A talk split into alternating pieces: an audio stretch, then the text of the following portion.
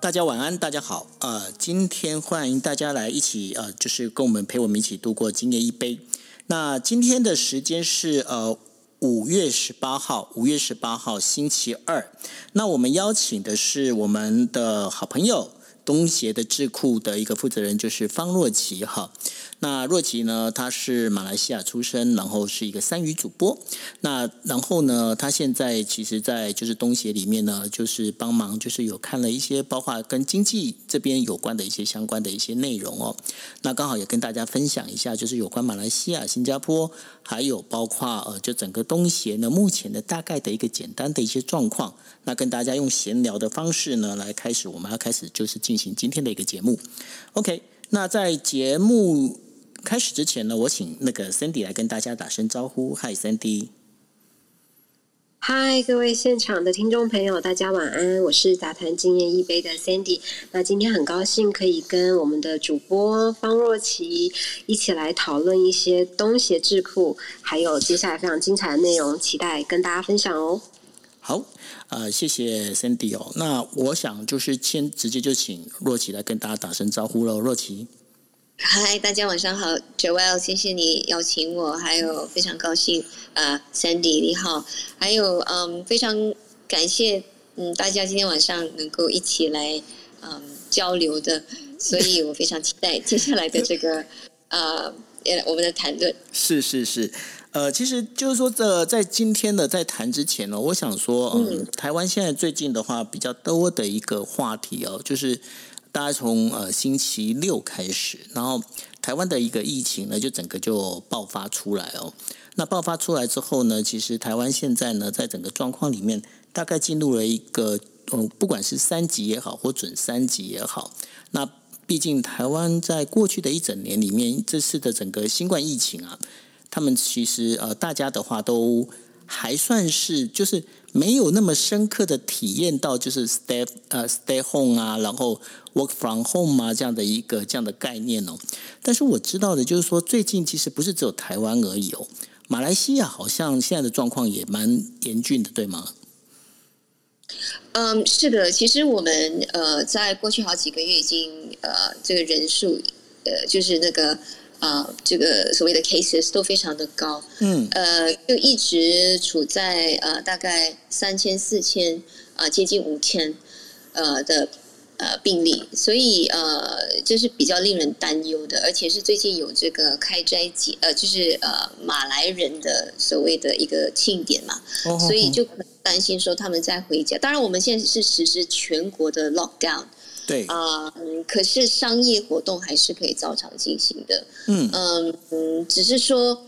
呃，我们的死亡人数就一直在处在相当高的一个水平，就是过去几天都是三十几宗，然后四十几，嗯，相当令人担忧的。哎，洛奇，我想请教一下，因为我发现各国在做 lockdown 这件事情啊都不太一样，因为像日本他们在做有点。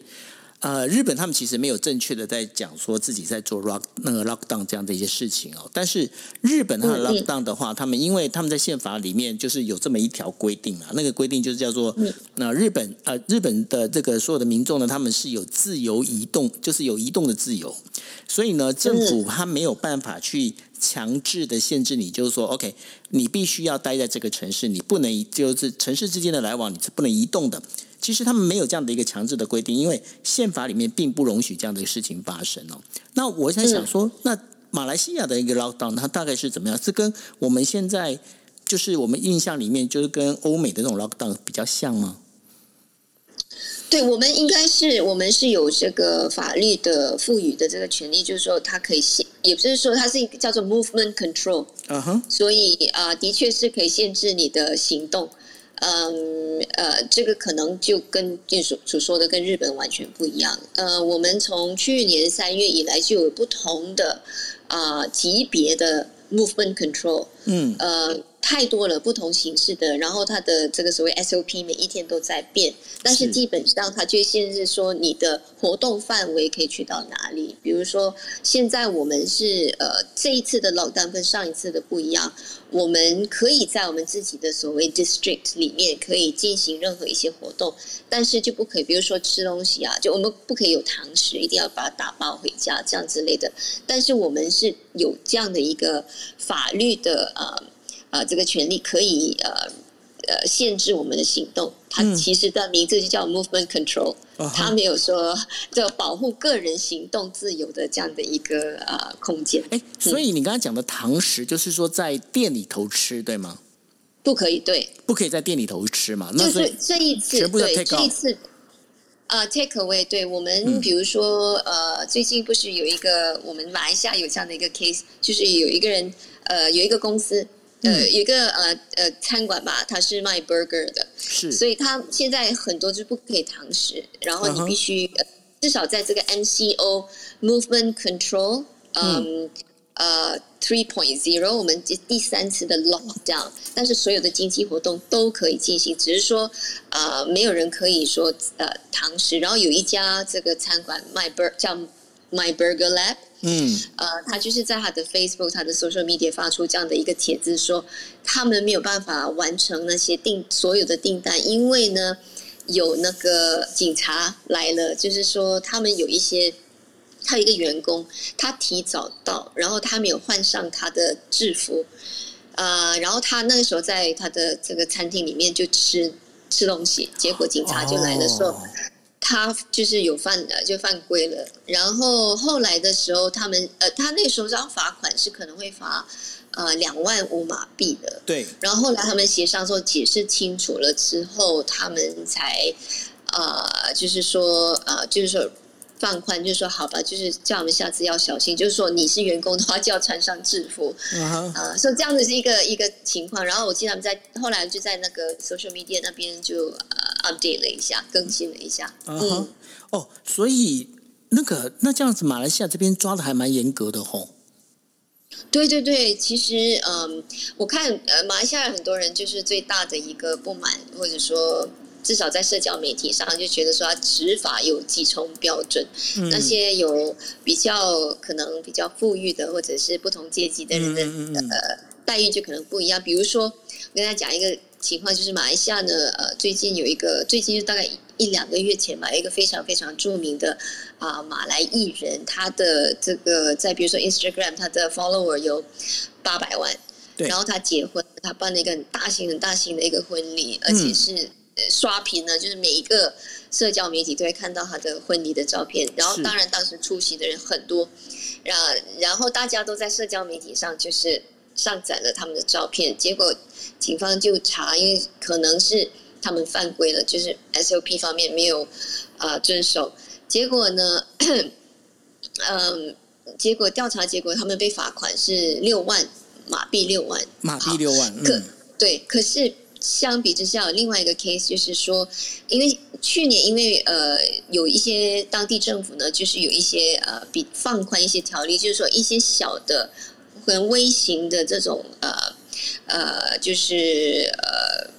应该怎么说呢？就是呃，可以在你家呃门口可以摆档口，就可能你可以卖食物啊，或者是在家门口可以摆摆一个小摊那种概念。对对对，嗯嗯嗯。然后有一有一个人呃，有一家就是也是卖 burger 的，是他结果被罚款呃五万，为什么呢？因为他在。十一点，他说他规定就是十一点之后呢，他就不可以，他就必须收档。对。可是他十一点之后他还没有收到，结果那个执法官员就说他犯规了，然后他罚款他呃罚款呃罚款是五万，那他就觉得说你把他他后来这个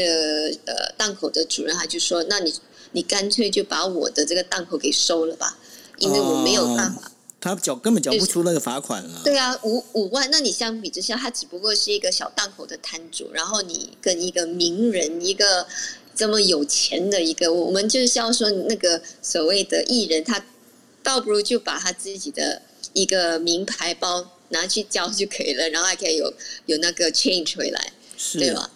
对这个相就很多人就会说，呃，觉得这种执法方面有几重标准。那可能比如说一些某某呃部长，可能在至少可能在行动方面没有真的受到很大的一个限制，比如说他们出国或者去哪里，结果很多就是呃有一些民怨呐，就是有这样的一个嗯不满的地方吧。执法方面有欠公平。哇，可是。五万马来西亚令吉的话，相当于台币的话就三十三万嘞。嗯嗯，而且这个是一个小小小的档口，也在他家门口。他说这个其中另外一个我忘了，也是相似的。换成我，换成我，干脆就我我干脆那就整个摊子给你好了，我不要做了。的确啊，他也是说你就拿去吧。他那他的他的自我辩护是说。他当时候不是卖，他只是为他的女儿在煎那个 burger，因为他可能是收档了，反正你的你的档口还开着的话，就是做一个夜宵还是什么，他是这样解释的。啊，可是我就觉得你你就比较起这种所谓不同阶级的人的那个待遇就不一样。对，我不晓得其他国家有没有这种民怨，可是马来西亚有出现这样的，啊，让人家觉得说可能执法不公。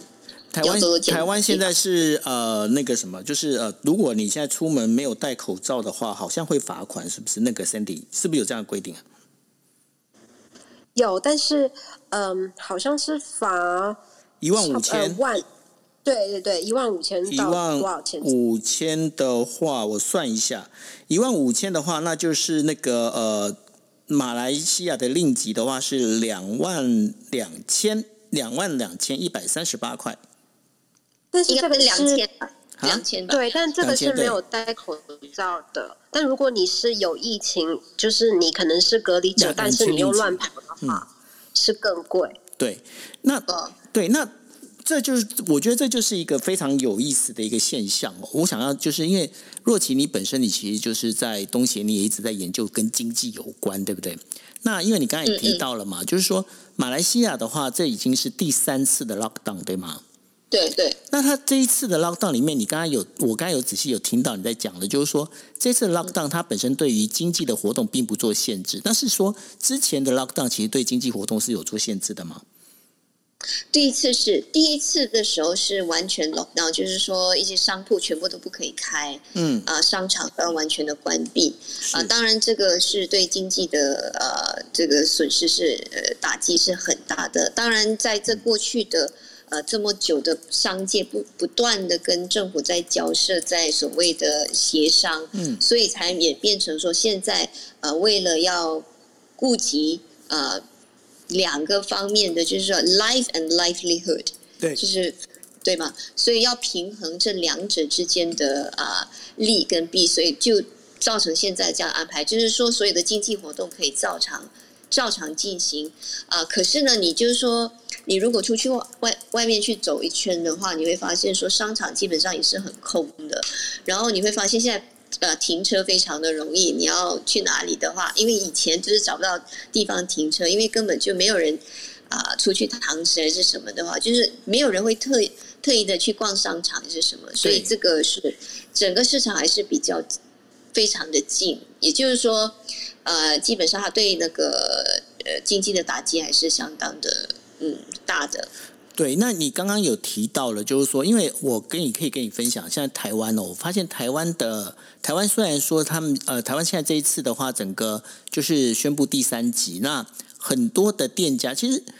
台湾我印象中他并没有要求店家是一定不可以营业，但是呢，现在有很多店家呢，因为毕竟大家就不敢出门了，因为大家都 work from home，那然后 stay home，那这样的一个做法里面。那便是呃，大家就不太敢，就是你刚才讲的堂食，也就是说，也就不再去店里面吃东西。那大家呢，很多年轻的这一些呃，就是店家老板啊、厨师啊，他们就开始就变说，哎，那我就来卖饭盒、卖便当，我中午就来卖这些，然后我就是是我骑的那个摩托车哈，然后骑摩托车，然后我就四处去送。那用这样的方式在做，因为台湾在这一块里面，我觉得转换的非常快，而且我是自己认为是转换的非常的好哦。那但是在马来西亚的话，在这个餐饮的部分，你观察的他们转换的有那么快吗？那如果呃没有的话，那到底原因是在哪里？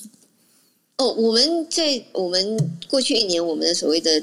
电子商务的这个嗯呃 adoption，是非常非常的高的。就比如说你说到，因为我们没有办法说出去堂食，然后有的人选择出去外面打包吧。你们台湾也是叫打包，打包，我们叫打包，对，我们就叫打包。然后呃，即便是我们的有族马来人，他们都或者是其他种族都知道打包这个字怎么用，然后。对对对，他们已经有呃，就是译成马来字，就是打包，就是 T A P A U。哦，所以已经有马来字叫打包。对对对，打包了，就是已经已经通用了。好有趣哦。对对对，然后呃，就比如说我们现在很多要就是要外卖，都是可以用那个 App A P P。是。呃，有很多的 App 有 Food Panda，嗯，有 Grab，嗯，呃，然后你有的就会在那个店铺的外面就放一个牌子，就是说。呃，几乎每一家啦，现在几乎每一家的，至少在吉隆坡是这样子，因为我住在吉隆坡，对，几乎每一家就是说，如果你说餐馆的话，都一定会在这种平台上面会去呃卖他们的食物，嗯，所以反而你说的那种呢，我觉得，因为可能我住的地方没有这样的一个情况，因为没有办法接触到，你要是你经过的话，我没有办法听到知道你呀，可能在小镇或者是一些。啊，你有办法就是比较，他可以怎么说？那个呃，不是带货，是那个 那个呃呃那个送货员嘛，也就是送餐的那个服务员，他如果经过人家才知道。然后在我们这边就比较少，所以我们一定要听过这种 app 啊，或者是打电话吧，跟对方讲好了，然后才去取那个食物，是可能有这样的一个做法。是是是，但是我要讲一点，就是说电子商务呢，啊。真的是非常的流行，嗯，因为现在我跟你讲，马来西亚在前一个礼拜呢，有发布了一个一个名单，就是说，呃，马来西亚有一些就是高度比较密集、有这种互动的地方呢，出现很多所谓的好像 cluster 这样子。是，所以比如说我们看那个名单的话，我们发现有很多商场，对，就可能就间接的，就是他们叫做 casual contact。嗯所以，当你刚好去过那个商场买东西，即便是买这种日用品，然后如果那个商场是出现有这个有人可能是有呃，就是感染到的话，你的那个 app，因为马来西亚有一个，你们一定是有这种 app 的 A P P 的，我们有一个叫 My Sejahtera 的 app，就是你去哪里就要用那个要扫那二维码，就是他要知道说你去过什么地方。这个我当然要问你。哦，是啊，好好，所以。比如说，你去那个呃，你刚好去了那个商场，然后那个商场有人已经感染了，你的 app 里面就会出现一个叫做 casual contact。那我是听啊，因为我本身就是啊，就是哈利路亚，我没有，我暂时还没有碰过。但是因为我的朋友，他们就就刚好去了一家商场，然后你发现说，从那个名单里面很多商场就是这种高密集，不是高密集，是高多这种 inter 呃 dynamic，就是很多 contact 的地方。就是名列其中，嗯，所以嗯呃，所以我们现在就是比较避免要去商场是什么，尽量就是啊在家就是透过平台，我们很多就用那个 Shopping，你们也是有 Shopping 吧？有有有虾皮，Shopping 有有，我们叫虾皮。Lazada 就是当然，Shopping 在这边比较流行，因为他们很多那种呃，就是它有 subsidize 那个 delivery，嗯，所以我们呃，就比如说我个人经验，就是我从一个从来没有在网上购买任何东西，到现在是每一样东西都去啊 Shopping 买，所以我看到说这个 adoption 是一个天翻地覆的转变，然后 e wallet，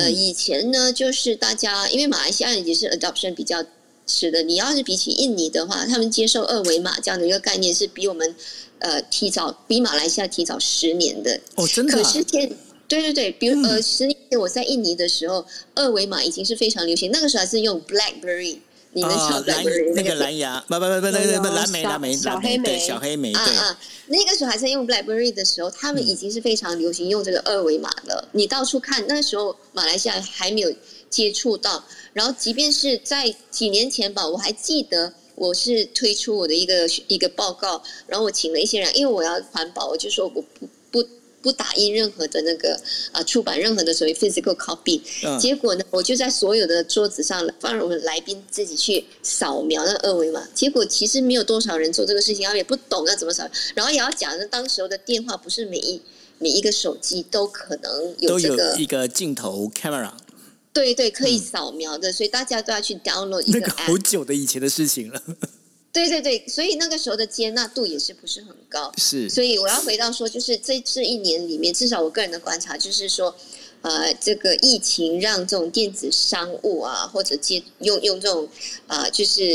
e services 这样的，也是一个天翻地覆的转变。是，呃，我们今天非常开心，欢迎到就是呃，我们在呃，就是好朋友啊，他现在是东协智库的啊方若琪方小姐哦。来来跟大家分享一下有关于就是包括马来西亚东协的一些相关跟疫情跟现在目前的一些经济活动有关的一些事情。那刚刚我嗯，刚刚我在底下呢，我也邀请了就是我的好朋友就是王导。那 K C 的话，他其实他是一个之前是在美国，然后呢现在在台湾的话，他是有一个呃就是一个制作公司。那他也对这个部分。我想说到时候，呃，K C，我们就今天跟若琪的话，我们就好像开房间闲聊一样。那你随时你有什么样想问、想说的，都可以欢迎插入这样子。好好，，OK，好，好。那不好意思，若琪，其实我刚刚听你分享的时候，我有一个问题想要问一下，就突然想到，就之前大家很多人就说他们去马来西亚玩的时候，哎，晚上治安的话是有一点 concern 的。那如果说像现在这个 lockdown 之后啊，每一个人的生活习惯有一点改变，它其实对这个治安方面有没有一些影响跟变化呢？在马来西亚，嗯，我如果没有记错的话，曾经有报道说，就是说可能那个治安的那个所谓犯罪率比较低了，但是我们有确实的数据来这个。我的印象是，呃，的确是有这样的一个改变，就是说大家都在家了嘛，就是说呃。那个那个犯罪率比较低，那但是说普遍上来讲呢，呃，之前我知道说马来西亚毕竟不是说呃那个印象给人家就是说治安可能不是最安全的，嗯呃，这个疫情呢是有帮助，但是也不是说完全没有。比如说我们看到一些视频，就是说那种呃 social media 也是有有有人 share，就是呃有一些就是拍到有人在一些。店铺外面排队嘛，因为现在你要排很久。如果你要进去的话，它有限制，说一个一个商店里面有多少个人可以同一个时间在里面。然后的确是有看到这种 case，就是抢劫是什么？嗯，当然也是有另外一个说法啊，我没有正确的数据，但是就是一个说法，就是因为经济比较低迷，所以很多人走投无路，就是要去。啊，走这一条犯罪的路，但是呃，基本上在感觉上，呃，在就是 experientially 觉得说这个呃所谓的这种破屋行劫这种东西，就可能感觉比较少一点。至少网上，我们至少我们常常在社交媒体，就我们的 first experience 很多人 share。之前在疫情之前，很多人就会讲说某某地方有人，呃，你看到很多视频，不是很多啦，也看到视频说，呃，就是入屋打劫的这样的一种报道。疫情之后，这种所谓的呃 sharing 当然是大幅度的减少，不是没有，嗯，但是有一个观察就是说，当然，因为刚才我说的就是经济不是太好，所以有很多人还是走投无路，可能还要陷入做这种嗯这种呃就是说呃犯罪的这样的一个呃呃行为吧，嗯，这是非常非常片面的一个观察。是，你为什么会问这个呢？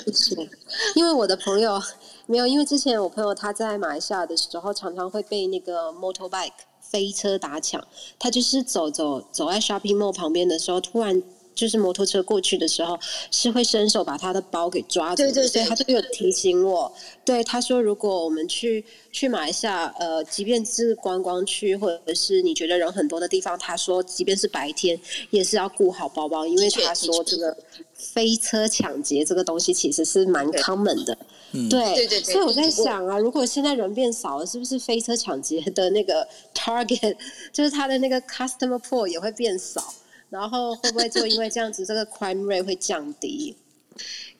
呃，就可 crime crime rate 的确是好像我记得一个总警长好像有讲过，嗯，可是这个东西我还是要警惕大家。如果呃，当然我是马来西亚人，我很希望我不需要做这样的一个 advice，呃，但是我本人呢，我个人呢，如果我是我要特别小心，我就特别敏感。人家可能说我比较 paranoid，就是我比较注意说听到如果有摩托车的声音的话，我就尽量站到最靠近呃最最离开那个路的。较远的地方，车道稍微远一点，对对，没错，对对。或者比如说你在大型商场，特别是这种呃好像比如说我们呃马呃吉隆坡有一个地方叫邦萨的，是比如说所谓高级的住宅区，他们有一个商场叫邦邦萨 Shopping Center，那个地方是很呃有有很多的 case 的。然后比如说你站在等车的时候，千万不要只是关注你的手机而已，不要只看你的手机。他就是趁你在完全不注意的时候，就是这样子拉你的那个呃包包。所以我我如果我的有有我的朋友从外国来的话，我也是会这样子的忠告。是。哦晚上的话，千万不要一个人走在比较阴暗的一个街道，这样子，it doesn't do you any good。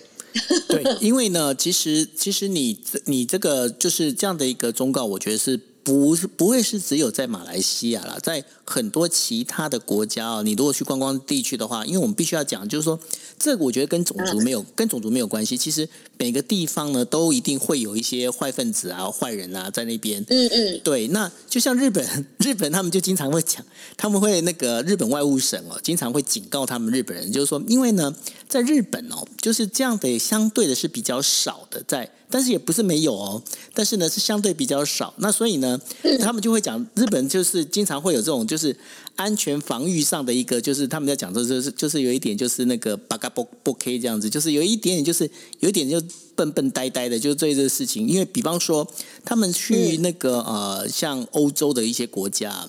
他们是会很轻易的，就是把那个他的包包啊行李啊就直接放在桌子上，然后那个外务省就警告说。Please don't，千千万不要这样做，因为这其实是一个非常危险的事情哦。对啊，那哦，对，那所以呢？日本也会这样吗？我一直没有没有没有，日本不会。日本，我是说日本人去国外去欧洲的时候，他们外务省会警告，就是说你们不要以为就是这呃。那个在国外就跟日本一样，对对对对对。哦，千万你如果在马来西亚，不要不只是包包，千万不要把手机放在桌子上，会马上不见。日本我们会把手机放在桌子上，然后去点星巴克。你是把手机放着，然后你 哦，这个我要讲一个，我要分享一次，就是说，因为我在马来西亚的这个经验之后呢，我跟你讲，我有一年，我就是十年前我在。印尼工作，我记得有一次，我把因为我在马来西亚曾经，因为我把手机我去播新闻的时候，对，我去 on air，然后我把手机放在我的手呃就是我的包包里面，放在我的办公桌的下面。嗯，我回来之后发现不见了，哦哦，然后我有这个阴影。嗯，然后后来我就是十年前我去印尼呃工作嘛，我去开设这个智库的时候，是呃建立这个就是呃。设立这个智库的时候，我就有一次的时候，我忘了我我就把手机留在那个印尼的一个办公室上面，留在桌子上。然后我我是出去吃午餐的时候，走在路上的时候，突然间想起我没有我的手机，我才想起说啊，我留在我桌子上。等我心一沉，我说完了，一定没有了。嗯，据我自己的经验，我放在我的包包里面都不见得，更何况是放在桌子上。是啊。结果我的朋友说，我的印尼朋友说。应该还会在的，你不要担心。结果我就真的回去的时候，他还在我的桌子上。另外一次也是在印尼，这个也是另外一个我觉得呃值得赞扬的地方，就是我从雅加达机场回去，呃呃去吉隆坡，然后再过那个呃就是他的安检的时候，我带了一个 camcorder，然后那个 camcorder 呃，因为你知道你过那个那个安检的时候，你把东西全部拿出来，然后有时候你会。把东西漏漏掉，对，结果呢？我是回到吉隆坡的时候，我才想起我忘了我的 camcorder，整个包包，然后我就慌了，因为那是公司的，不是我的。对。然后我那时候已经在啊吉隆坡的机场，可是我刚好又出了那个那个所谓的呃 security 了，我就没有办法再回去，结果就托很多人打电话，我打电话打到。雅加达的机场，然后过了不久之后，大概呃隔天吧，他跟我他他们跟我说他找到了，结果再隔几天，他们把那个我的那个 camcorder 寄到吉隆坡，然后我们再去取回来。嗯，我想很多人都会基本上就做最坏的打算吧，就是把 camcorder 留在另外一个机场。应该是拿回了，结果我还拿回来，所以我对印尼的印象就是说，从此改观吗？对对对，也不能说从此。我我以前比较无知，我对印尼有一个比较继承的观点，对对对，有一个偏见，但是我觉得是我自己的无知，嗯，呃，所以呃，这这两个就是一个分享这两个事事件，但是在马来西亚，千万如果可以的话，不要把手机放在放在桌子上，也不要把你的包包啊放在椅椅子上，然后比如说，比如开车的时候，我个人的，我当然今天晚上不是讲这课题，但是我很想跟大家分享，就是说，比如说开车，我们在那个 passenger seat 的时候，很多人。哎，Hello，嗨，若琪，若若琪，他现在因为应该是哎，若琪，你刚才声音断掉了，你可以重讲一次。呃，对对，因为刚好那个听到吗？呃，听得到，可以的，你说。OK，听到。你说在 passenger seat，然后啊，对，怎么了？就是说不要把你的那个包包放在你的 passenger seat 的那个上面。因为曾经有很多 case，就是说他们有这种呃，就是经过一个摩托车，然后用那个他同时两个人一起干案的，一个人就是在那个另外一个人就是把一个很尖的一个棍子，然后击破你的窗口，然后就拿到你的包。它发生它过程很快，我有对对，我的前同事也是有跟我们分享，男男士也是有，所以这个东西是呃，虽然说我。不想说马来西亚被人家认为是这样的一个国家，只是说很多国家都有这个问题。是呃，但是我说这个是我们马来西亚要改进的地方吧。嗯，对啊。但我在想，应该疫不是那么恐怖，应该会减少，因为这一些人他们也害怕出门，所以可能之后会慢慢变少吧。希望。我觉得当一个社会富裕的时候，这个东西就可以自然的减少。当一个富裕的悬殊很大的话。那个差距很大的话，就可能有人要铤而走险，这是呃，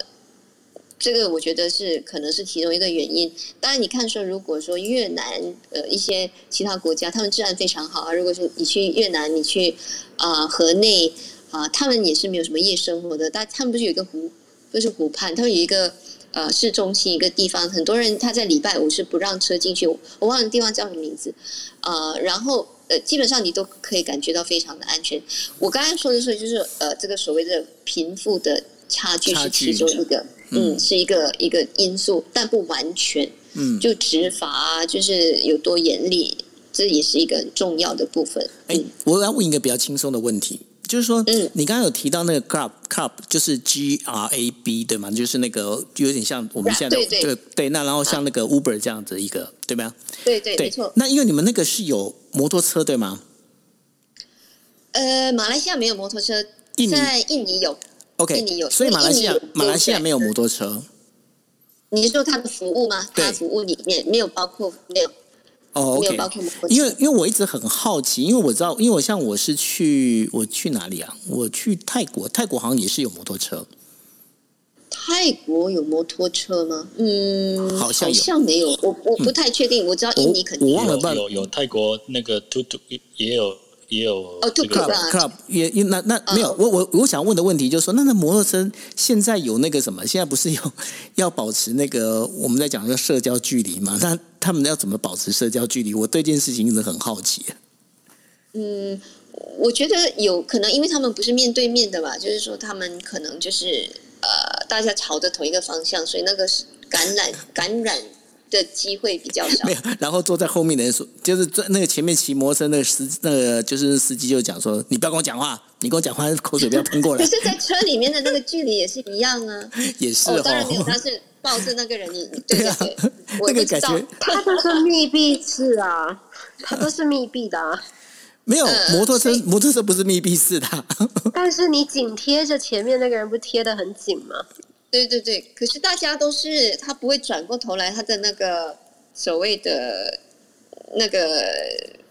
不可能说他的，可能他风吹过，哎，我也不知道。我我只是好奇，没没事没事，因为我是一直在想说，那他们到底应该变怎么样？所以我就很好奇。OK，好，那我想说，那个我们在谈疫情的部分呢，我们先暂时到这边哦。那接下来的话，因为呃，就是呃，就是洛奇呢，他在东协这边，他其实也。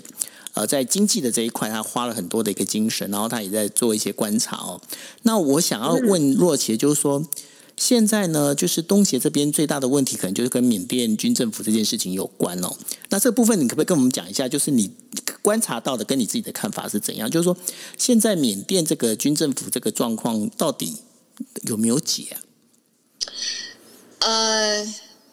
就是我呃，这个东盟的首脑在几个礼拜之前呢，就是有一个在雅加达召开了一个就是非常规的一个会议。嗯，啊，这是第一次。呃，因为自从疫情爆发以来，呃，所有的东盟的会议都是在线上举行的，这是第一次啊，他们首脑而且是首脑，他们。都聚集在雅加达开这个非常规的会议，我觉得这个是很呃罕见的，在东盟的机制上，嗯，就显示他们的一个诚意跟决心。然后那一天他们是请了这个所谓的军人领袖，呃，就是现在的首脑，就是呃那个呃呃 Min Aung Hlaing，嗯，呃，大概是这个名字，对，呃，出席那个呃会谈的。当然，他的民选的那个呃。政党呢，他就觉得说这是不对的一个做法，因为毕竟他不是民选嘛，他是通过政变的。嗯，那个时候呢，他们之后开会之后，他们就发出四点的呃声明吧，一个宣言，就是说希望他们快尽快的终止这种流血的事件。嗯，还有希望透过协商，然后让东盟有机会去参与他们整个啊这这一年来他们的整个所谓政改的这个过程。呃，这个是官方的。在整个东盟的所谓的他们的诚意上，我觉得这是一个好的一个表现。因为之前东盟常常被人家说是他可能，因为毕竟它是十个不同的国家，它有一个啊所谓的原则，就是不干预大家各自的内政。嗯呃，然后呃，可是这毕竟是一个非常大的一个事件，而且它死亡人数也是很多，因为它镇呃就是所谓的镇压很多呃当地的一种所谓的。啊，protest 对吗？对啊，呃，所以嗯，我觉得在东盟方面，它显示出那个诚意，要去协调这个事情。嗯，当然，这个跟呃，是不是能够完全符合当地人民的一个呃意愿，我觉得可能是有一个距离，因为当地的大部分居民觉得他们的民选政府应该才是东盟应该对话的那个对呃对象。呃，当然，他现他的真正的领袖是昂山书记，他现在没有办法，还是被扣押嘛？对，呃，反可是他有其他的一些代表，嗯嗯，可是东盟有这个原则，就是没有去干预各自的所谓内政，所以他没有办法说施压，说他一定要怎么样怎么样。呃，比如说泰国的现现任的首脑，他之前呢也是从这样的一个政变啊，一个这样的一个途径，呃，然后再后来再通过选举。啊，巩固他自己的地位吧。所以，嗯，呃，呃，在一般的名义上，基本上我们都希望说他们终止任何有啊流血的一个啊行为，呃，就是说一些 protest 跟抗议活动。嗯，呃，然后在商，反而是我们因为我们的工作关系，就是说我们。所要关注的就是商界，就是很多呃，在二零一二年它开放之后呢，我们看到很多的资金流入。当然，我听到的就是说，呃，一些所谓商界的领袖觉得说，反而是在昂山书记之前的有一个呃，另外一个叫做呃，他的名字叫做啊 t i n s i n g 的那个所呃呃 president，他比较他在他的。呃，一些很多政策更加的是轻商，嗯，然后他觉得说，可能可能这是我我们接触到的一些声音是说，可能也不是说那个呃，昂山书记所领导的呃这个政府他们不轻商，可是可能他们毕竟没有很多经商的经验，所以他在一个措施上可能落实的那个呃速度不太快，所以到就是从二零一五年。二零一二年开放，然后真正的所谓呃建立呃呃就是开放给更多的呃外商进入缅甸，我觉得那个幅度真的不是很大。很多人觉得说都是我听到不是很多，我听到有商家的一个所谓的，也不能说是抱怨，就是说他其实可以做的更加的嗯呃 aggressive 一点，可是就是没有办法达到这样的一个力度。所以，这个从商业的角度，就是说，呃，当然有很多撤资，有不是很多有听到撤资的这样的一个举动，是因为任何商家都是要一个呃呃所谓 predictable environment，嗯哼，对吧？所以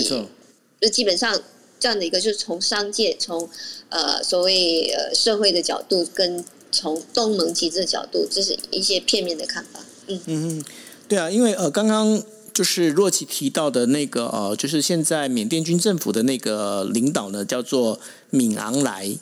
那敏昂莱他对，然后呢，他就就是出席，然后其实呢，现在整个我想说，那个翁山书记跟呃，就是现在的军政府这一边，其实最大的问题，其实也就在于就整个一个当中的。到底谁能够代表政府这件事情，一直都没有办法说有一个很好的一个，就是大家彼此能够找到一个平衡点，对吧？那嗯，对对，那我听说缅甸里面其实也有一些反政府的一个武装出现的，是有这样的一个说法吗？这个我不太确定，我我没有没有没有观察到这点。对对对，OK，对。那如果是这样子的话，那因为现在整个。就是东协这一边呢，他们整个就是呃，包括现在疫情的整个呃蔓延，那然后再包括有缅甸这件事情，这样听起来短暂之间好像也没办法有一个统一的一个决定跟决策，那会影响到他们，比方说跟欧盟啊，跟这其他的这些国家的这些经济来往吗？呃。这个我想要要从几个层面来讲吧，就是说，基本上，当然，呃，东盟一直说是一个所谓的共同体，它实际上不是一个共同体，它还没有到到一个呃完全呃整合它所有的政策这样的一个阶段，它的那个整合的深度跟欧盟比起来是差得很远的。也就是说，很多国家的所谓贸易往来都是个别各自为政。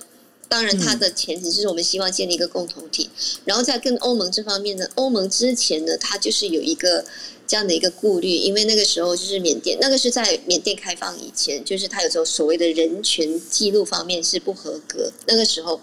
对吧？那个时候是在在是缅甸缅甸的时候嘛？对，缅甸，对，因为缅甸还是在军人政府在之前第一这二零一二年之前，中山书记有被有被软禁过很长一段时间。对对对，我其实到过他的家的，这要 讲一下。哦，你有到过他家？我是我是有经过他的家。对，我是有拜访过，我跟一一些商人去拜访。那时候他还没有成，他还没有成，呃，就是他还没有在赢，呃，他的 by elections，就是呃，他还没有赢得那个，他还没有开始去宣传的竞选，还没竞选我那时候就是二零一，应该是二零，我一直记不起那个日期，二零一一年底。是，可是我我我这就是另外讲一下，说我去缅甸是从那个时候开始，然后我可以我去大概好几次，每一次都有一种呃很大的一个突破，leapfrog，呃，可是就非常痛心，说看到他回到这样的一个状况。那我讲回就是说，之前欧盟一直啊没有跟东盟完全的，就是在呃就是讨论说要来一个呃 FTA 呃自由贸易协定。就欧盟跟东盟那个时候，其中一个原因就是因为啊，缅甸那时候它是一个军人政府在掌管，嗯，可是后来开放了，就开拓了很多啊这种探讨的机会的一个啊谈论。可是现在又回复这样的情况，就可能这个可能性就更低了，就根本不可能。要先解决这个军人政府，解，除非他们后来可以通过民选的方式来继续执政的话。我想可能会有这样的一个，也也应该很难吧。就是说，因为它毕竟是透过一个呃政变的一个途径呃掌权的。呃，那如果你说嗯，整体来讲呢，我觉得影响比也不是不是说非常非常大影响，就是因为呃，你知道有那个 RCEP，对 RCEP，嗯，RCEP 已经签署了，呃，很多人就是说可能在这个年底或者是明年年初就可能会。呃，就是所谓的 enter into force 生效，对，啊，可是它是需要六个东盟的成员跟三个非东盟成员，它总共是有十五个成员。现在你少了一个缅甸，你还有九个。我觉得缅甸现在的主要的所谓的呃 priority 肯定不是要落实这个 RCEP 了，对吧？他一定要先巩固他的政权嘛。对对对，嗯，所以就可能你可以。你几乎可以预知说，可能他们完全不会，而且即便是你他们可以落实的话，呃，你也基本上它最大好处是什么？就是你的国家的商界可以利用 RCEP 的所谓一些很呃放宽的一些政策，然后出口啊，或者是呃打制更多的经济活动。可是当你一个国家处在这样的一个政变底下的这种这么多的不稳定性，你很你的商界，即便是你落实了，你商界也没有办法。呃善用这个 RCEP 下呃以下的所有的这种呃 provisions，嗯嗯呃，然后那么在整个东盟来讲呢，就是说呃 RCEP 应该还是会落实，即便是马来西亚啊、呃，马来西亚应该基本上是可以落实，可是因为我们现在是呃有那个所谓的呃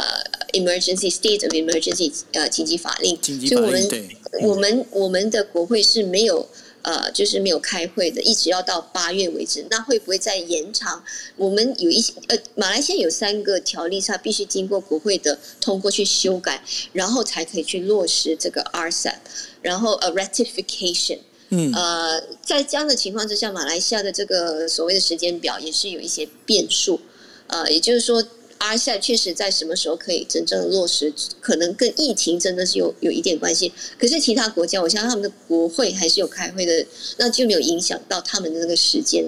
啊、时间线吧。我马来西亚肯定是有受到影响的。对啊，那这样子、啊这样听起来的话，好像就是这个 RCEP 它本身的话，呃，它会它还是还是变是每个国家每个国家各自的去，他们要自己去决定，然后再，并不是说像欧盟它会有一个统一的这样的一个一个做法，对不对？对，其实就是说，呃呃，东盟有十个成员，呃，然后呃我觉得欧盟，呃，我看，因为欧盟其实，OK，我要解释一下，就是东盟有一个秘书处，就是东盟秘书处，可是它不是一个 supranational organization，它的是权限是非常的的小，它没有办法说，呃，就是说，呃，override 你一个国家的一些、呃哦法律，是你必须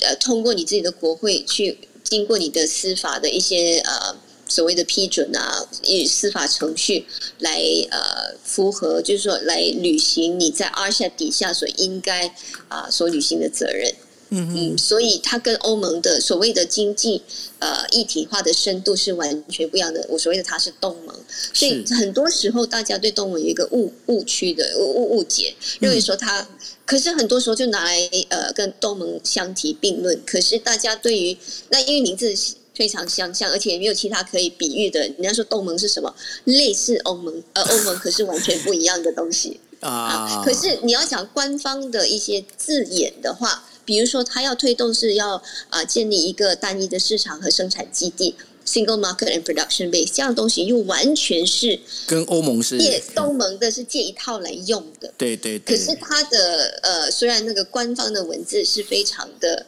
呃，他他他所表，或者说他暗示的所谓他的那个愿景是跟东盟很相似，可是是实质上来讲，它的深化的呃所谓整合的程度是非常非常的低。这也是为什么我们的工作一直要跟那个呃不同的官员在呃有协商，跟他说跟他们说呃这个所谓的深化经济呃深化的这个整合的脚步要要更快，否则的话我们会错过那个黄金的窗口。所谓黄金的窗口，就是说东盟整体上的呃年龄层会呃会会平均年龄会老化。因为我们所谓讲说一个呃呃，你的黄金期是什么？当你的啊、呃人口都是非常年轻，可以投入到大概是生产，二十几岁是一个它的那个中位数，我们在讲的是中位数的地方，基本上是从十五岁，就理论上就是说嗯。它的 assumption 是你可以工作十五岁到嗯。六十五岁退休年龄。嗯当你的一个呃，你百分之我忘了是百分之十五跟百分之你百分之中间的这个 range 要到百分之六十还是百分之五十，我忘了。是。当你的人口是在这样的一个呃，大部分是处在这样的一个 range 的时候，你理论上来讲，你是最 productive，你的生产，你的所谓的生产总和是最高的。是然后，可是每一个国家的人口的这个老龄化不一样，就是说，比如说新加坡跟呃泰兰，就是泰国，就是比较属于老龄人人口老龄化比较快的国家。是，可是总的来讲，平均上来讲，东盟有一个黄金期，嗯我们错过了就很难再回头了，因为这个东，就那个窗口越来越小。嗯，那这个黄金期是现在大概就是它最就是二零三零。到二零三零，那那其实很快了，也剩下现在已经二零二一年了，剩下九九年的时间，九年也很快，一下就走就过去了耶。对对，可是这个东西是说，当然你你单一的国家从单一的国家去出发的话，你可以的。就比如说，你只是错失了，就是说 collective benefit。是，当当你作为一个统一的市场，一个已经整合的市场，你有更多的效益是可以取得的。可是因为那个整合的过程，那个速度实在是超级慢，我常常觉得是那种比蜗牛的速度还低。哎，那那你现在你现在在这个就是东协智库这样子啊？那你遇到最大的一个应该怎么讲？你遇到最大的一个那个障碍应该是什么？呃，我遇到最大的障碍就是说，嗯，每一个国家都有自己本身的考量，而且他们一基本上，OK，我们常做 policy advocacy，就是这种倡议，呃，我们要去说，OK，我们要开放某一个领域，可是他们会说，你要跟他们说，你要，呃，就是你要呃陈列出或者你要呃。呃，you have to to present 那个 case，you know why，为什么？而且你是要，而且很多东西就是没有办法一个，因为你没有前呃之前的数据可以参考的，因为东盟是东盟，所以你必须要做一种呃所谓的 projection。然后你要做 projection 的时候，你就要做 economic modeling。但是我们的工作就要让对方知道说，如果你开放的话，你所带来的经济效益是什么？而这个东西是很呃。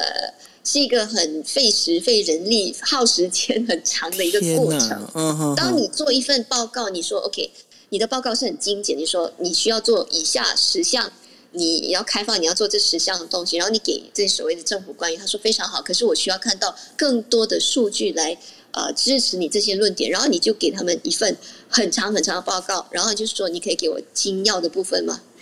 这种是来回几年，OK？几年？对对，几年？因为为什么呢？因为东盟的会议，所谓区域的会议，要十个国家一起开会，一年只有几次。嗯。然后每一次每每一年都有不同的国家当主席。嗯。然后你会说，哦，OK，今年的主席有自己自己的所谓的啊 priorities。嗯。所以你这个这个一直在变。我我我常常讲的，我最近才写了一篇呃评论，就是关于这个呃。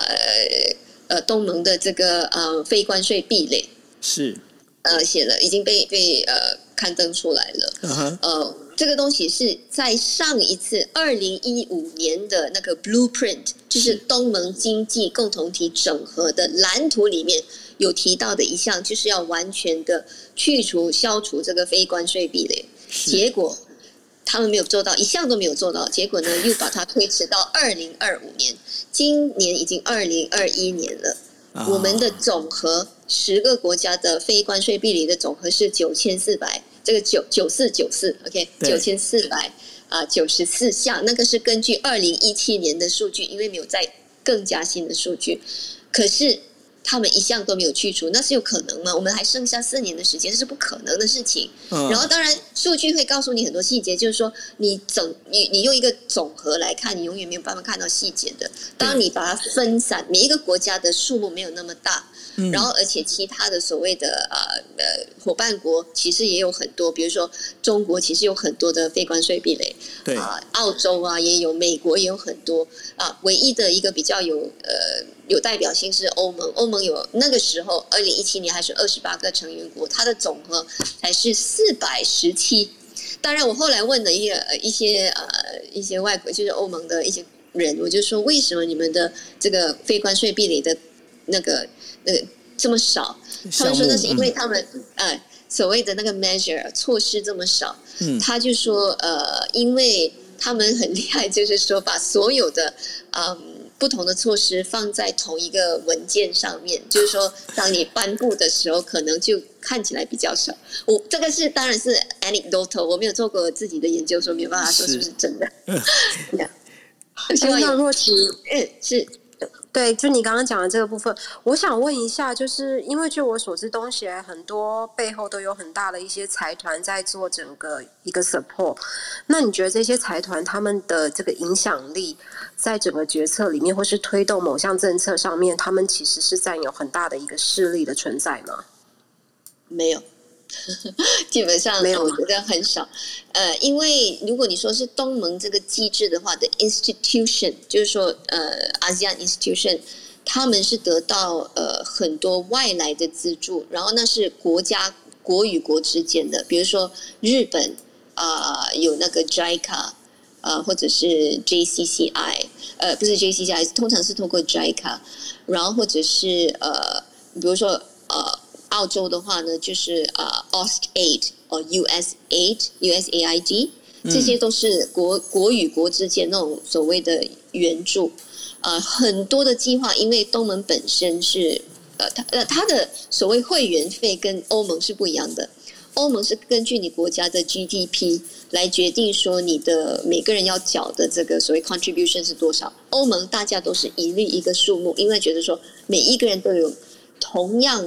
呃的发发言权，不能不能单靠。有很多时候是说你给你给的钱比较多，你说话比较大声嘛。但是在呃东盟，为了要确保每一个国家它的所呃，所有的所谓的那个发发言权都是相等平等，要确保每一个国家都是平等的，所以他们的所谓的会会员费是一样的，就是说他们缴去东盟秘书处，让这个东盟秘书处可以操作的费用是一致的。然后，可是当然印尼比较不一样，它是东盟秘书处是设在印尼，然后它是有呃政府提供那个所谓的那个呃呃它的办公楼啊是。印尼政府所捐赠的。那说到那个财团，嗯，那个财团呢，其实他们没有直接，那肯定是国内的财团，呃，就不要说国内，就是东盟的财团没有直接的影响。他们唯有的影响力就是透过不同的商团。那我处在的位置位置就是我在东盟有这种，我那天有讲过，就是我这个所谓的东盟嗯商业咨询委员会，呃，咨询理事会。啊，ASEAN Business Advisory Council，呃，它每一个国家有三个代表，可是还是有其他不同的商界代表，透过不同，比如说啊，透过 Industry Based 这样的一个商会来啊，透过这个 ASEAN Business Advisory Council 把他们的一些啊所谓的啊建议提供给政府，提供给领袖，但是他们的涉及呃呃，就是说他们的参与是非常。呃，间接的，是呃，所以说那个影响，反而我要说，外国的商界反而是比较可能啊更有影响。也比如说，呃，东盟有一个习惯，就是对于外国，因为可能受惠于外国的啊这个所谓的捐助的呃资金很多，所以他们对于外国的一些公司的呃所谓的呃接待的那个态度也比较。呃，热情一点吧。就比如说，呃，美国的公司或者是欧盟的公司啊，他们也是有他们的所谓的呃，US ASEAN Business Advisory Council，然后他们可以直接的就跟呃东盟秘书处呃可以所谓的交涉。呃，所以我觉得说，如果你要只是从财团的这个角度来看的话，呃，我我个人的观察是相当间接的，呃，反而是呃那。间接的程度也是，呃，就是说外国的财团也是间接，但是比较起这种呃非东盟国家跟东盟国家的话，非东盟国家的影响力还是相对来讲比较多一点。OK，所以它的整个 operation 会是算是蛮公平公正的，没有办法是从后面来做操作，对吧？后面对对对对。因为呃，东盟是非常讲究，至少我知道了，官方的所有的我在接触这这么多年以来，他们是非常讲究说不能够啊，会就是让任何一家单不但是一个公司啊，就是说不能不能够让一个国家特别受惠于任何一个政策，更何况是一家公司。所以这个东西他们是非常的。我打一个比喻啊，呃，因为我们是做研究，呃，就是我们做研究的嘛，有时候我们就要借这种。不同管道，我们要把我们的研究发给很多的领袖，他们是审核的非常非常的的呃严谨的。他们会说，希望不要透过东盟的机制去把这种报告发给他们。但是如果你用这个商会的一个途径是可以的，所以我们很多时候我们做的报告就要透过商会的这个管道去发给我们的这些领袖。哇，嗯，所以你要说这种所谓的透过。其他的渠道去影响东盟的政策，我觉得这个反倒是比较低。可是如果他们要的话，有一个方式就是透过他们国家的代表去影响，可能会有。比如说那个财团某某大公司，他可以跟啊他的部长、经济部长啊，可以说呃，你可以帮我们去呃发声什么。可是很多时候东盟的决策不是为一家公司的，就比如说呃。马呃，这呃，马来西亚呃，或者是东呃东南亚，不是有这个 Air Asia 吗？对，Air Asia 在很多年一直要推动这个 ASEAN Open Skies。嗯，呃，因为这个领空，这个航空的领空是非常有限制的。比如说，呃，只有呃，这也是一个很长的一个话题，就是说它 low cost carrier 跟那个 full service carrier，他们也是一直来就很对立的竞争。然后做一个 low l 呃 low cost carrier，他们常常要争取，就是说这个领空是要开放的，不能够只不能够只是让这种所谓的 full service carrier 所垄断。然后这几年呃，他们一直要去呃推动这样的一个开放，可是他即便是他很有影响力，他也是没有办法做到呃怎么样的去啊。落实一些什么政策，他还是要现在这个，而且我 b u n Sky 已经落实了啊。我只要提到说，所以这个财团经济影响东盟决策的啊，这个影这这个做法呢，其实没有太多的空间，至少我我是这么认为啦。是，哎，那我们现在时间已经来到十一点三十分了。那我不晓得说，王导你这边有没有什么要呃问若琪的事情吗？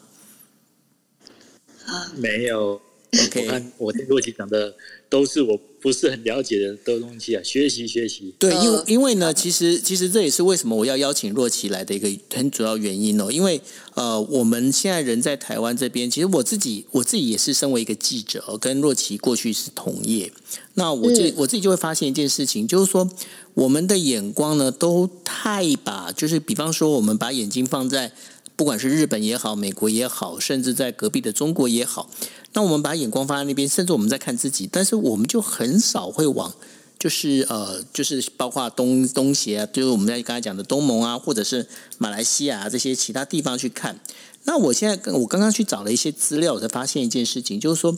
好像现在呃，台湾在东协这一边的开设公司的，好像也越越来越多，而且。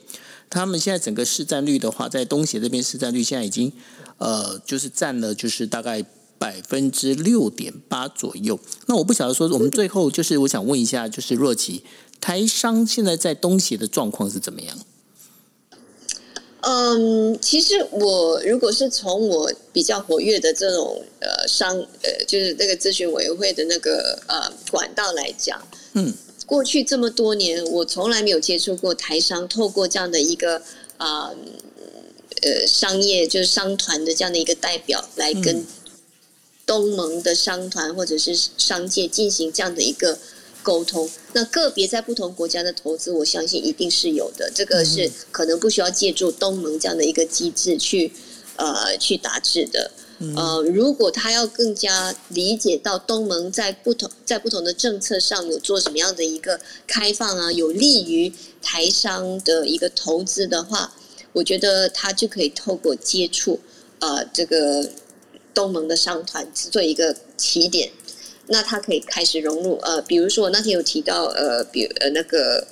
啊 East Timor 啊，sorry Timor Leste，他们也是刚。开始接触到这个所谓的东盟呃商务呃咨询理事会，嗯哼，嗯，所以我觉得这个就是说个别在不同呃个别东盟国家台商的投资，我相信肯定是有啊，马来西亚也是有很呃也是相当多，但是他至少在我的经验里面，我从来没有呃接触到这样的一个对话的呃什么例子，算是我觉得这是一个开始，嗯，对对。我觉得要有效的话，就是要从要要有一个呃比较有效 impact 的话呢，可以透过可以透过我现在呃所处在的这样的一个呃管道，东协商务咨询理事会这样，对对，开启这个这个这个路程吧，呃路开启这道门吧，对，然后呃，可是我也理解到说，呃，台湾的因为一个就是呃不知道说。东盟是怎么样？呃，我觉得他们是轻商的，所以如果是站在商业的角度的话，呃，应该是非常开放的。因为东盟是要保持所谓的 centrality，啊，就是凡事都要中立，特别是在啊美国跟中国之间的关系都要保持一个 centrality。是，这个是东协一个非常重要的一个宗旨，哈。嗯，对，对，了解。好，好，那我们今天的时间现在已经到了十一点三十分了。那今天我本来还要跟若琪要聊一下跟印度有关疫情的部分，对我想我们以后如果有机会的话，我们再另外再约时间好了。对啊，好好对啊，因为今天还今天还蛮开心，因为我觉得今天若琪跟我们讲了很多东西哦，包括就是说马来西亚的现在的整个一个疫情的状况啊，还有现在就是呃，包括就是缅甸呐，它。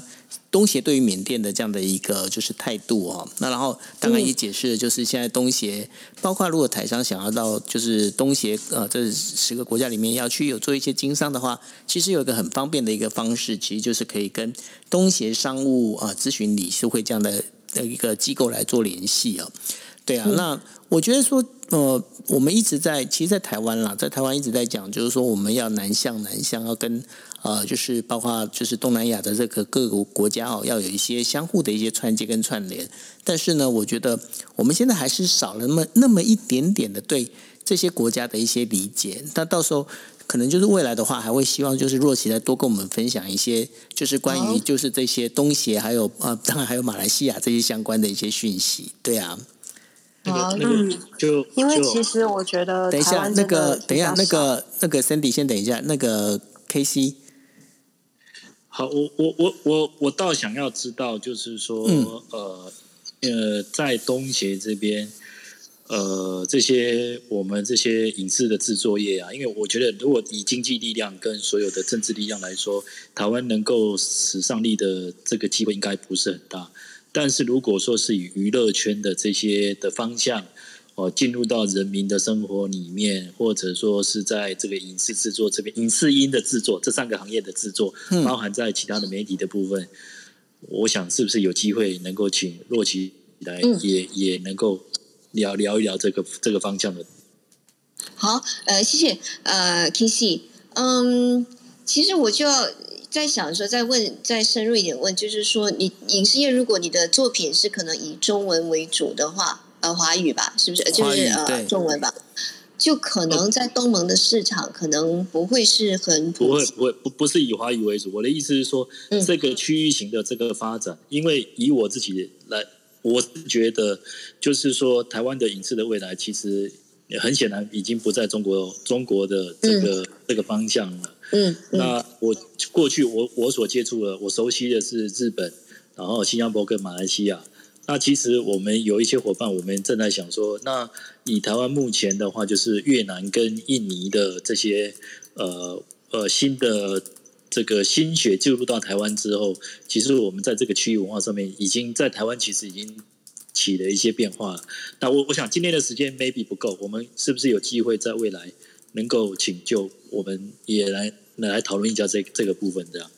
好啊，好啊，可能我可以再找一些，呃，就是在东盟一些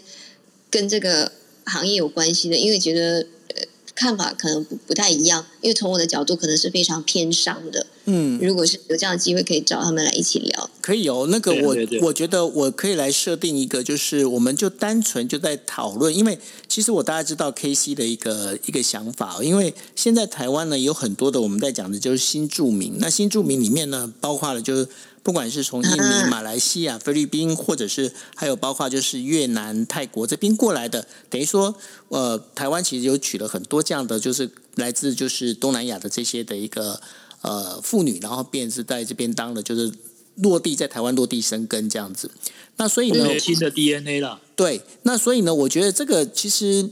很有趣，我觉得这个议题还蛮蛮好玩的。为什么说我我认为它好玩的原因，是因为如果是这样的话，也许未来在整个影视产业，它便是一个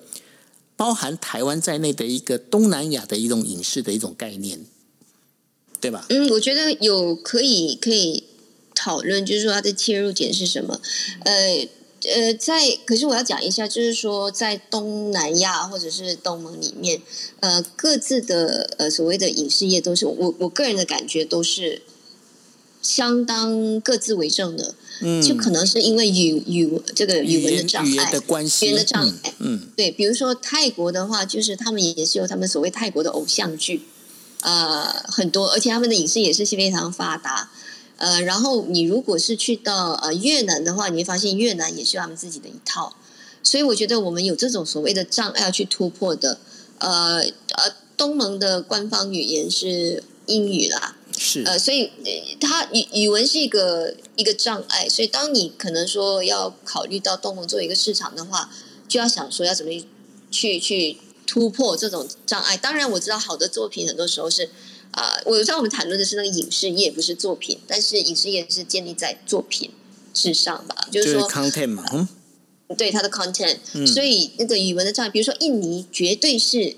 大部分的人都是讲印尼的，所以而且呃印尼话，所以嗯，这个东西是要去突破的。嗯嗯，可能英语是一个一个开端吧。那如果是要说去描述这个所谓的所谓外外来是外来族是吧？你刚才所说的那个字，就是说从东南亚过去，嗯，新住民，对不起，对，新住民。嗯，我觉得这个是很有呃，我觉得这个题材是很好。当然，马来西亚也有呃。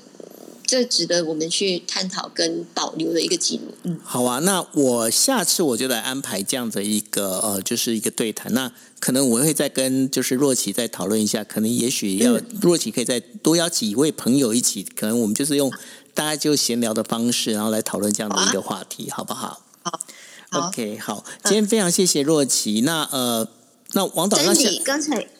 Cindy 是有刚才有东西要说吗？对，Cindy，你是要你没有？我刚。我刚刚要呼应九 L 说的，就是那个我们这边比较少啊，像一些 information，就主要还是觉得蛮缺乏的。所以如果我们可以，就是下次可以再跟你多聊聊，就深度谈一下，就是关于阿像这一块，就你刚刚讲的，包括东西啊，然后让我们可以多理解缅甸那一方面的资讯，还有就是像，因为像后来越南也是属于日本人他们非常注重的一个投资的一个新。新兴国家的一块，所以我觉得像这一方面的知识，其实我们这边相对的资讯没有那么的充足，所以那时候就是刚好要呼应九要说的，如果可以的话，可能可以请你来一集，然后我们可以谈一谈有关这一些国家的一些更多新事物，这样子。对，嗯，好，